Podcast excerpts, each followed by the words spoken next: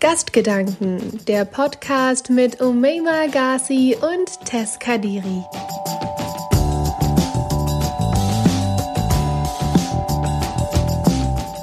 Es gibt keine einzige Studie, keine einzige Wissenschaftlerin, die beweisen kann, dass wir gendergerechte Sprache für Gerechtigkeit brauchen. Dieses Zitat findet man auf einem Artikel im NDR Hiermit ein herzliches Willkommen zu unserem Podcast Gastgedanken. Ich bin Umelma und Tess ist auch hier. Tess, zu welchem Thema dürfen wir heute unsere Gedanken teilen? Heute teilen wir wieder unsere Gastgedanken und zwar zum Thema Sprache. Das Zitat hat das, glaube ich, schon ganz klar gemacht. Es geht auch vor allem um gendergerechte Sprache, aber darum, wie Sprache uns an sich beeinflusst. Da würden wir gern anfangen, denn das ist, finde ich, so die Intro zur Debatte. Brauchen wir gendergerechte Sprache? Das Argument, was immer kommt, ist nämlich, Sprache beeinflusst so viel. Sprache ist unser krassestes Instrument, um uns auszudrücken. Die erste Sache, die wir da machen müssen als gute Journalisten, ist natürlich am Anfang beginnen, also dort anfangen zu arbeiten, wo die Arbeit überhaupt erst beginnt. Und das ist für uns die Definition hier gewesen. Also wie definiert man Sprache? Das haben wir im Duden ungefähr so gefunden, dass Sprache beschrieben wird als Fähigkeit des Menschen zu sprechen. Also das Sprechen als Anlage, als Möglichkeit des Menschen, sich auszudrücken. Ich glaube, da denken sich die meisten jetzt so, ja, no shit. das hätten wir uns jetzt auch denken können. Ja, stimmt. Aber das brauchen wir immerhin zu Beginn, denn hier wird ja nochmal gesagt, das ist die Möglichkeit des Menschen, sich auszudrücken. Das heißt, anders ist ein bisschen schwerer. Zum Beispiel Kunst, da wird meist gesagt, hm, kann man so oder so interpretieren, kann man so oder so sehen. Und bei vielen anderen Formen, Ausdrucksformen ist es genauso. Sprache ist aber was, wo eigentlich für alle, zumindest in einem Land oder in einer Sprache, halt äh, festgelegt ist, wie man da ungefähr verfahren sollte. Umema, wie siehst du denn Sprache so für dich? Also, was ist Sprache für dich persönlich? Lass uns so anfangen. Also Sprache ist für mich persönlich auf jeden Fall auch Identität. Also ich glaube, allein daran, dass ja jede Region ihren eigenen Dialekt hat, merkt man, dass Sprache sich ändert, wenn sich die Sprecher ändern. Und ja, deswegen glaube ich, dass Sprache auf jeden Fall auch Identität hinformen kann. Also je nachdem, ja, je nachdem, wer spricht, haben wir eine andere Sprache. Und meine Sprache unterscheidet sich bestimmt auch von deiner Sprache, obwohl wir die gleiche Sprache sprechen. Das ist nämlich Deutsch. Deswegen ist Sprache auf jeden Fall auch ein großer Teil unserer Welt und unseres Denkens. Ja, und auch unsere Sozialisierung, also Sprache. Klar, die deutsche Sprache, du hast ja schon gesagt, die sprechen wir verschieden. Trotzdem haben wir noch einen gleichen migrantischen Hintergrund. Und wir haben also sogar noch diesen Bonus beziehungsweise diese andere Sache. Wir sind bilingual aufgewachsen und es war ganz normal, dass wir zwei Sprachen gelernt haben. Aber das hat unser Menschenbild sicherlich auch verändert. Also so ein bisschen anders geformt als von Menschen, die vielleicht mit der türkischen und der deutschen Sprache aufgewachsen sind oder mit der deutschen Sprache als einzige Sprache. Hier ist, glaube ich, Kybra Gümmelschei ganz gut. Sie hat ja ein Buch geschrieben, Sprache und Sein nennt sich das Sachbuch und da spricht sie über die Macht der Sprache. Allein im ersten Kapitel spricht sie darüber, wie sehr Sprache unsere Welt eingrenzen oder erweitern kann. Also sie sieht Sprache als Instrument, die Welt zu verschlüsseln, äh, zu entschlüsseln, nicht verschlüsseln, beziehungsweise das ist auch möglich das Verschlüsseln. Bestimmte Begriffe gibt es in der einen Sprache, aber nicht in der anderen. Da erzählt sie so ganz coole Sachen, wie dass es ganz krasse Begriffe zum Beispiel im Türkischen gibt, von Kleinigkeiten, die wir hier gar nicht umschreiben können im Deutschen, weil wir einfach keinen Begriff haben. Das heißt, das Ding gibt es für uns nicht. Und ich glaube, das ist ein ganz gutes Intro zur großen Gendersprache-Debatte. Denn wenn man etwas nicht benennen kann, gibt es das ja erstmal nicht, das stimmt. Deswegen sagen ja viele, hey, wir brauchen Gendersprache. Jetzt gibt's aber auch Kritiker und ndr.de, da hatten wir ja gerade eben ein Zitat von Umeima, da gibt's Kritiker. Umeima, wie siehst du das? Wie kannst du das verstehen? Also was ist, denkst du, sind Argumente gegen die Gendersprache? Also ich glaube, ein Argument, was tatsächlich auch erstmal verständlich klingt, ist, dass durch die Veränderung der Sprache noch lange keine realpolitischen Veränderungen stattfinden. Das heißt, wenn wir Frauen gleich oft benennen wie Männer, aber natürlich durch das Gendersternchen auch alle Nicht-Binären, also alle Menschen, die sich weder dem männlichen noch dem weiblichen Geschlecht zuordnen können, benennen, dann sind die zwar in der Sprache präsent, aber es ist keine tatsächliche Inklusion da.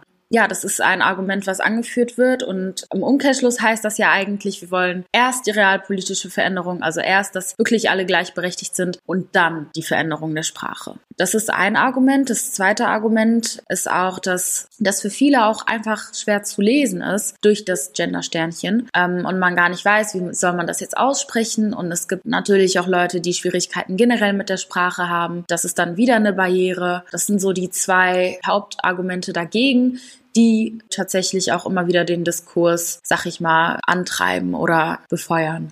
Die das so ein bisschen bestimmen, also die kritische Seite, da stimme ich dir auf jeden Fall zu. Und an sich sind das ja auch alles valide Argumente. Also manche Leute wollen sich vielleicht nicht ändern, beziehungsweise wollen einfach nichts so ändern, dass es nervt. Also es wirkt ja erstmal nervig, weil man kann es ja nicht richtig lesen. Voll verständlich, finde ich auch, weil ich glaube, bevor man sich noch mehr damit auseinandergesetzt hat, ist es ja erstmal eine blöde Sache. Beziehungsweise es ist Veränderung, die man als Mensch, das kann ich persönlich ja auch bestätigen für mich und du sicherlich auch für dich, Veränderung muss ja nicht immer was Positives sein. Veränderung ist manchmal auch einfach was Blödes und was Nerviges und das will man nicht. Das merken wir ja gerade, weil sich unser Alltag komplett gedreht und gewendet hat und wir uns denken, ja, bitte, ich habe früher mich über Schule aufgeregt, aber und ich zum Beispiel über Uni, also ich würde jetzt gern zurückgehen, klar. Aber trotzdem ist es ja so, der Duden beschreibt das ja selbst so, dass es unser größtes Werkzeug, unser größtes sprachliches, unser kommunikatives Mittel ist. Und ein paar andere Argumente, also es heißt ja, dass es nicht wissenschaftlich bewiesen ist, stand da, oder keine Studie,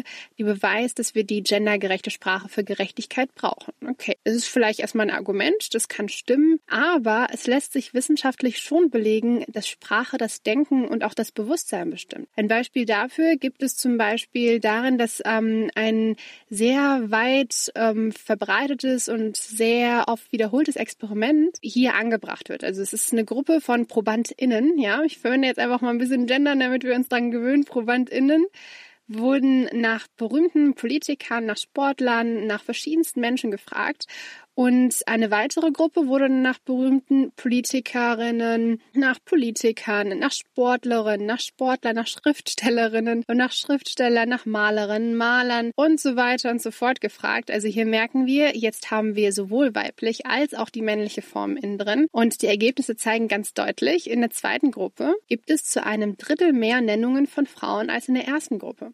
Das heißt, es ist ziemlich klar, dass die Nennung von beiden Geschlechtern erst diesen Horizont eröffnet. Also wenn du hörst, hey, was ist dein Lieblingspolitiker, dann denkst du vielleicht nicht direkt an eine Politikerin. In Deutschland haben wir zwar ein sehr tolles weibliches Beispiel, da ist es vielleicht ein bisschen anders als zum Beispiel in Amerika oder in Großbritannien oder irgendwelchen anderen Ländern, aber trotzdem ist es so, dass Sachen, und das hier wieder zu der These von Kybra Gümüşay, Sachen entstehen oder existieren dadurch, dass wir sie benennen. Sonst sind sie ja einfach nicht da für viele. Also ich glaube, das ist ein Argument, um zu sagen, ja, okay, vielleicht gibt's jetzt nicht unbedingt eine Studie, das ist auch eine relativ neue Sache, wo Leute auch denken, ich implementiere das mal in mein Leben, das ist auch relativ neu. Diese Woge vom Gendern, also dass es wirklich ankommt breiter in der Gesellschaft. Aber ich denke, dass es doch schlüssig ist, dass wir erst dann verstehen, dass eine Sache existiert, wenn wir sie benennen. Und immer, wie siehst du das dann? Also würdest du sagen, dass es da noch ein anderes Argument gibt dafür oder würdest du sagen, die Kontraargumente sind da vielleicht ein bisschen stärker? Also ich glaube, gerade dein Beispiel beziehungsweise gerade die These, dass erst durch die Benennung bestimmter Objekte Objekte auch äh, ja sprachlich äh, zu sehen sind und dann auch in unserer Realität Platz nehmen und finden. Das ist tatsächlich eines der Pro-Argumente, die da am stärksten sind, denn dadurch, dass wir Frauen oder Minderheiten beziehungsweise Menschen, die sich äh, keinem Geschlecht zuordnen können oder wollen, sprachlich gar nicht nennen, schließen wir sie aus. Und das ist schwierig, gerade deswegen, weil sie ja existieren. Und der Zusammenhang, der da hergestellt wird, ist, wenn wir sie sprachlich ausschließen, dann weil Sprache eben unser Bewusstsein beeinflusst, beziehungsweise Sprache und Bewusstsein eng beieinander liegen, haben wir irgendwann auch gar nicht mehr das Gefühl, dass sie da sind, auch wenn sie offensichtlich da sind. Ich meine, wir haben viele Frauen um uns und wir haben, ich zumindest kenne auch Menschen, die sich keinem Geschlecht zuordnen können oder wollen. Und wenn man dann aber sagt, wir schließen diese aus, kategorisch, dann ist natürlich auch das Problem da, dass die sich ausgegrenzt fühlen und das ist überhaupt nicht förderlich für eine funktionierende Gesellschaft. Deswegen, ja, also wie du eigentlich schon erwähnt hattest, eben dadurch, dass Sprache auch diese Macht hat, unser Denken zu beeinflussen, ist es umso wichtiger, so die Leute, die dafür argumentieren, dass wir versuchen, alle mit einzubeziehen, wenn wir über Menschen sprechen und wenn wir über verschiedene Menschen sprechen. Und ich finde es hier auch nochmal wichtig anzubringen, dass man sich die Gesellschaft ja auch einfach angucken kann. Also man kann sich, wenn man jetzt vielleicht Angst vor dem sprachlichen Wandel hat, was auch absolut verständlich ist, kann man sich ja einfach angucken, dass viele sich vielleicht gar nicht diskriminiert fühlen. Ich glaube, viele Frauen haben das gar nicht als Option gesehen oder als Möglichkeit. Ich zum Beispiel, bevor ich darüber wusste, also bevor wir den Begriff Gendern hatte, wusste nicht, dass es geht, dass ich immer irgendwie auch mit drin bin. Also diskriminiert habe ich mich nicht gefühlt. Aber ich habe auch nicht gewusst, dass es erstens diese Möglichkeit gab, ne? Hier wieder Argument, wenn man es benennt, existiert Und zweitens, wenn man sich die Gesellschaft anguckt und die Berufe, die Männer annehmen und die Frauen annehmen, dann ist es nun mal so, dass wenn dieser Beruf vor allem stereotypisch an Männer gerichtet ist und auch im Sprachlichen wirklich nur auf Männer ausgelegt ist, sich vor allem Männer bewerben. Also ich würde mich jetzt nicht auf irgendeine Stelle bewerben, wo einfach nur Hausmeister steht. Also würde ich mir als Frau denken, hm, ist das überhaupt für mich? Und ich als Jugendliche oder Kind in einer Schule würde mir auch denken, dieser Beruf eines Hausmeisters, das wäre seltsam, wenn das eine Frau wäre, weil es begrifflich irgendwie einfach anders konnotiert ist. Genauso ist es beim Feuerwehrmann oder was weiß ich. Klar, es kann immer wieder passieren, dass man statt dem Gendern verfällt in die normale Sprache, aber das ist vollkommen okay. Ich denke persönlich, das muss ich sagen, oder warte, dann laufen wir einfach mal über. Jetzt von unserer Argumentation zu den verschiedenen Seiten laufen wir jetzt zu unserer Kolumne. Wie haben wir das genannt? Unsere ähm, Nähkästchengeplauder. Unsere Rubrik Nähkästchengeplauder. Und da erzählen wir so ein bisschen, was wir jetzt persönlich dazu denken, beziehungsweise ob wir persönliche Erfahrungen haben. Und das passt ja jetzt ganz gut, denn ich persönlich finde, dass Wandel in der Sprache ziemlich wichtig ist. Also ich finde, es gehört dazu. Und ich hatte oft, wenn ich jetzt das mit einer persönlichen Erfahrung verbinde, im Deutsch-LK, weil ich die deutsche Sprache nämlich sehr interessant finde, hatte ich den Deutsch-LK in der Schulzeit und da habe ich sehr oft mit meiner Lehrerin oder mit Mitschülern darüber diskutiert und ich finde, wir reden immer darüber, wie sich die Sprache verändert hat, wie blöd manche die Goethe-Sprache fanden, wie toll jetzt alle die vereinfachte Sprache finden. Ich finde, wenn wir uns von da hierhin entwickelt haben, finde ich auch, dass man sich die Mühe geben kann und zumindest versuchen kann, alle Menschen mit einzubeziehen, Berufsfelder zu öffnen für männliche, weibliche und nicht-binäre Menschen und halt die Sprache so verändern kann, dass hoffentlich realpolitische Veränderungen folgen. Auch wenn das jetzt vielleicht nicht direkt das eine das andere bedeutet. Aber um immer, wem schließt du dich eher an? Also was ist für dich dein Nähkästchengeplauder in dem Bezug? Ich finde, dass was du gesagt hast, richtig und wichtig. Ich glaube, dass das eine das andere nicht ausschließen muss. Ich finde es immer ein bisschen schade, wenn man das Ganze so auch gegeneinander aufspielt, so, dass man sagt, ähm, ja, wenn es keine realpolitischen Veränderungen geben kann, darf es auch keine Veränderungen in der Sprache geben. Aber ich kann mir auch gut vorstellen, dass das ähm, eine Symbiose ist, also dass praktisch auf das eine das andere folgt. Das heißt, wenn wir die Veränderungen in der Sprache akzeptieren und durchführen, dann erst kann vielleicht auch erst eine realpolitische Veränderung folgen, weil wie wir vorhin feststellen durften, dass Sprache das Bewusstsein beeinflusst. Und wenn diese Beeinflussung stattfindet, dann erst ist im Bewusstsein der Menschen dieses Gefühl von, es gibt nicht nur Männer auf der Welt, sondern da sind auch Frauen und da sind auch Menschen, die sich eben keinem Geschlecht zugehörig fühlen. Und diese Menschen muss man benennen, meiner Meinung nach. Ne? Auch wenn das für einen selber nicht okay ist, in Anführungsstrichen. Also wenn man sagt, nee, für mich gibt es eben nur den Mann und nur die Frau. Das ändert nichts an der Tatsache, dass es Menschen gibt, die sich, wie gesagt, keinem Geschlecht zugehörig fühlen und die sind da. Und es wird sich an ihrer Existenz nichts ändern, wenn wir sie sprachlich benennen. Wir machen sie nur sichtbar, in Anführungsstrichen. Aber genau das ist eben wichtig. Also ich kann mir, wie gesagt, nicht vorstellen, wie schlimm es sein muss, wenn bei einer Anrede, sehr geehrte Damen und Herren, eigentlich alle die vergessen werden, die weder Damen noch Herren sind. Deswegen ist es auch in der Hinsicht immer schön, wenn man versucht, ne, versuchen. Ich, ist es nicht so, dass es in der Sprache einen Zwang geben muss. Nein, das auf keinen Fall. Aber ich glaube, wenn wir uns alle bemühen darum, genderneutral zu bleiben, dann ist das eigentlich schön für jeden und je. Und alle. ich glaube, das Argument, was man da sogar für viele noch einbringen kann, die das vielleicht nicht so umdenken wollen. Also ich hatte in letzter Zeit öfter Diskussionen mit Menschen, die gesagt haben, ja, aber was ist, wenn ich einfach dagegen bin? Also irgendwann reicht's doch mit dieser Weiterentwicklung. Irgendwann ist es okay, wenn man zum Beispiel mit einem Tier Geschlechtsverkehr hat oder so. Das war ein ganz komisches Beispiel, aber das habe ich verstanden, weil ich dachte, okay, für manche passt das nicht in das Weltbild und das ist auch absolut okay so. Das Ding ist nur, dass es in unsere Werte, die sind ja auch gesetzlich festgelegt, in unsere Werte passen sollte, dass die Würde des Menschen unantastbar ist. Und solange etwas rechtlich okay ist, sollten wir das auch akzeptieren. Also solange es etwas nicht verletzt, solange etwas rechtlich okay ist, also solange ein Mensch sagt, hey, ich fühle mich weder Mann noch Frau, sollte und dieser Mensch uns nicht angreift oder irgendwas macht, sollte uns das nicht verletzen. Aber wir sollten verstehen, dass es wirtschaftlich und gesellschaftlich einfach klug ist, diese Menschen mit einzubeziehen, denn wir suchen doch Menschen für Berufe. Wir wollen ja auch, dass Berufe divers sind. Wir wollen ja auch, dass die deutsche Wirtschaft sich weiterentwickelt. Und wir wollen ja auch, dass unser Land vorankommt und unsere Wirtschaft, unsere Wissenschaft etc. Deswegen müssen wir ja diese Berufe aufmachen für Menschen mit neuen Gedankengängen, für Menschen, die unsere Zukunft bereichern können. Und diese Menschen, das merken wir ja in dieser neuen Woge, in diesem Gender und FFF, in dieser Generation halt, das neue Gedankengänge da sind. Und wir sind persönlich, habe ich das Gefühl, ist diese Generation, ich weiß gar nicht, ob ich unbedingt dazugehöre, also es ist vielleicht sogar die Generation nach mir, halt diese Generation, die jetzt gerade auf der Schule ist, auf der Uni ist, diese Generation scheint zumindest ein bisschen offener, also diese soziale Mediengeneration für zum Beispiel diese nicht-binäre Selbstbezeichnung und vieles anderes.